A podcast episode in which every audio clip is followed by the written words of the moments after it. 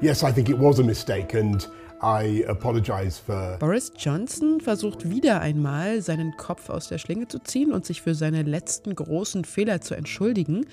Aber ob ihm das diesmal wieder gelingt, ist die große Frage an diesem Mittwoch, den 6. Juli und auch hier bei uns im Was jetzt Update von Zeit Online.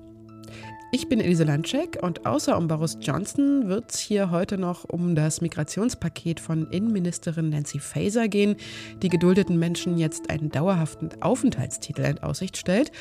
Und darum, warum die EU Atomkraft und Gas nun als grüne Technologien ansieht.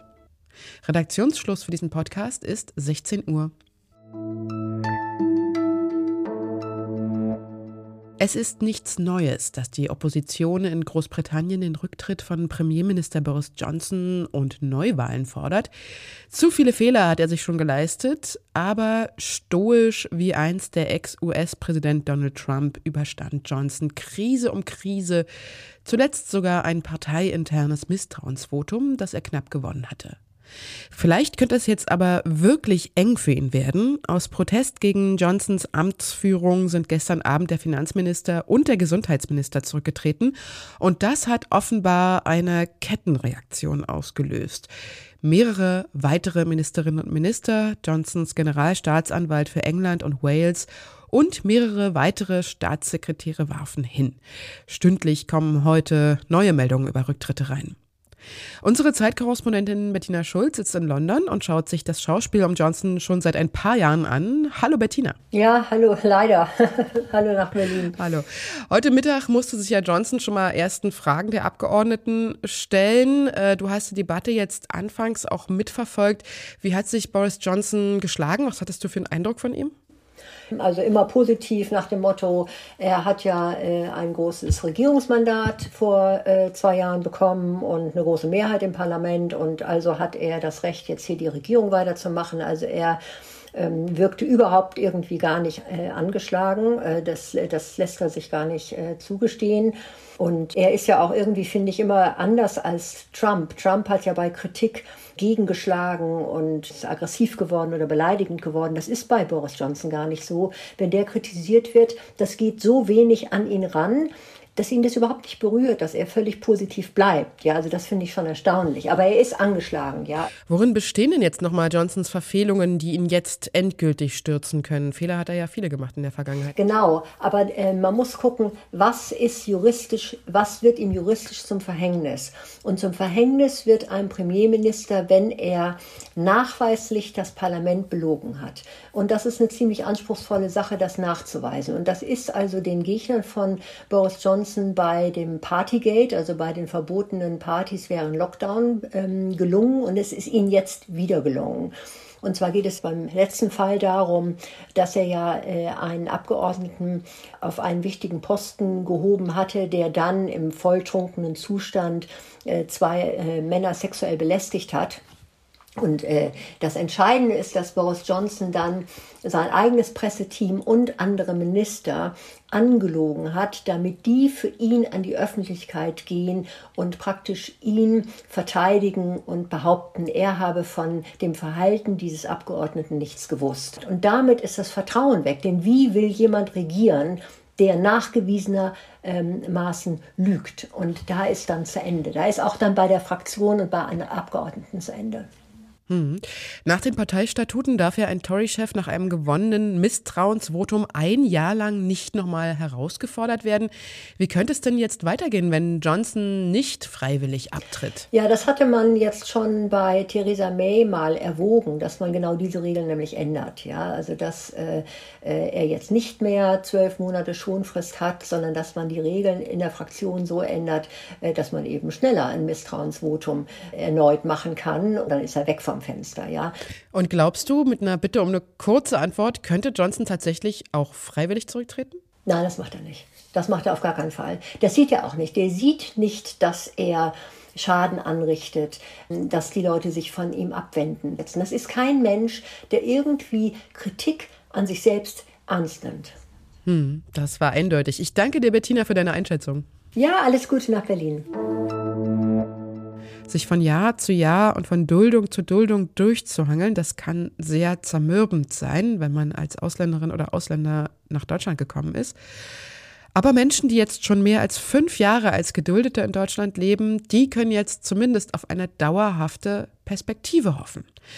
Das erste von mehreren Migrationspaketen unter der Federführung von Bundesinnenministerin Nancy Faeser ist nämlich heute vom Bundeskabinett verabschiedet worden. Wir haben jetzt ein erstes Migrationspaket, was aus einem Dreiklang besteht, nämlich zum einen aus einem echten Chancenaufenthaltsrecht, zum Zweiten haben wir die ersten Erleichterungen bei der Fachkräftezuwanderung vorgesehen in diesem Gesetzespaket. Und wir wollen die Integrationsleistung, die Zugänge zu Integrationskursen von Anfang an ermöglichen. Und der dritte Abschnitt in unserem Gesetzesvorhaben ist, ähm, dass wir auch denjenigen, die ähm, kein Recht haben, hier zu sein, schnellere Perspektiven für die Ausreise ermöglichen. Das heißt, wir wollen auch die Rückführung beschleunigen. Die Migrationsexpertin der Grünen Bundestagsfraktion, Phyllis Polat, erklärte, dass ja unzählige Unternehmen von dem neuen Bleiberecht jetzt profitieren können, weil sie ja händeringend Arbeitskräfte suchen und schon seit längerem auf pragmatische Verfahren im Aufenthaltsrecht gedrungen haben. Menschenrechtsorganisationen sagen, ihnen geht das Paket noch nicht weit genug, weil zum Beispiel Minderjährige darin nicht enthalten sind. Aber Frau Faeser macht auch hier Hoffnung. Wir werden in naher Zukunft Ende des Jahres und nächstes Jahr zwei weitere Migrationspakete auf den Weg bringen. Ist Atomkraft wirklich sauber und sind Gaskraftwerke wirklich klimafreundlich? Darüber haben Naturschützerinnen und EU-Vertreter ja seit Monaten gestritten und heute hat dazu im Europaparlament der Showdown stattgefunden. Um das Ergebnis gleich mal vorwegzunehmen, ehe die Spannung ins Unermessliche steigt, 278 Abgeordnete stimmten dafür, 328 dagegen. Und obwohl es jetzt erstmal so klingt, dass es ja mehr Gegenstimmen gab, für eine Blockade wäre die absolute Mehrheit der Abgeordneten nötig gewesen.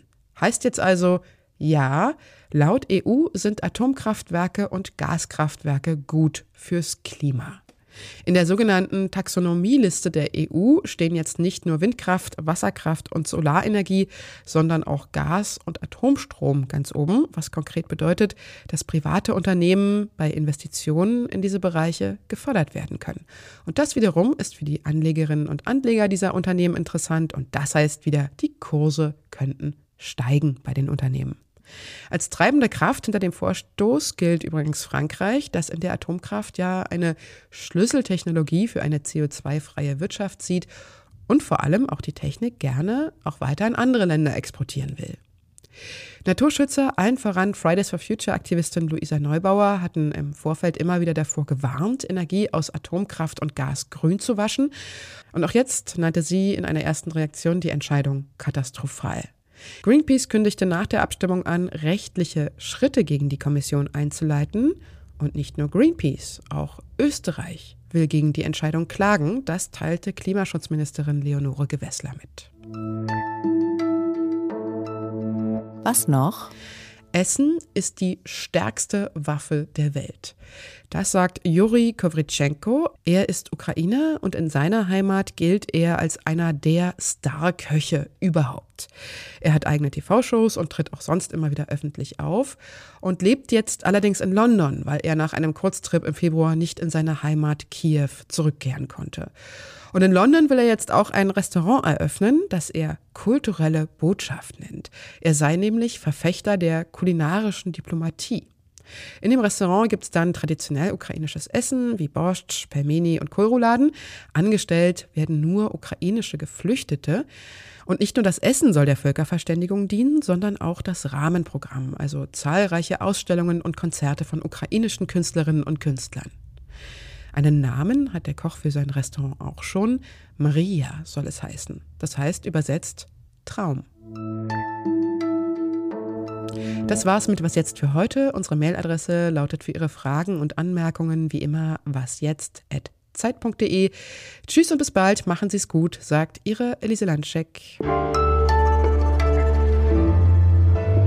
Wann bist du äh, positiv getestet worden? Mittwoch vergangene Woche. Ja, ich auch. Die gleiche Zeit, ja.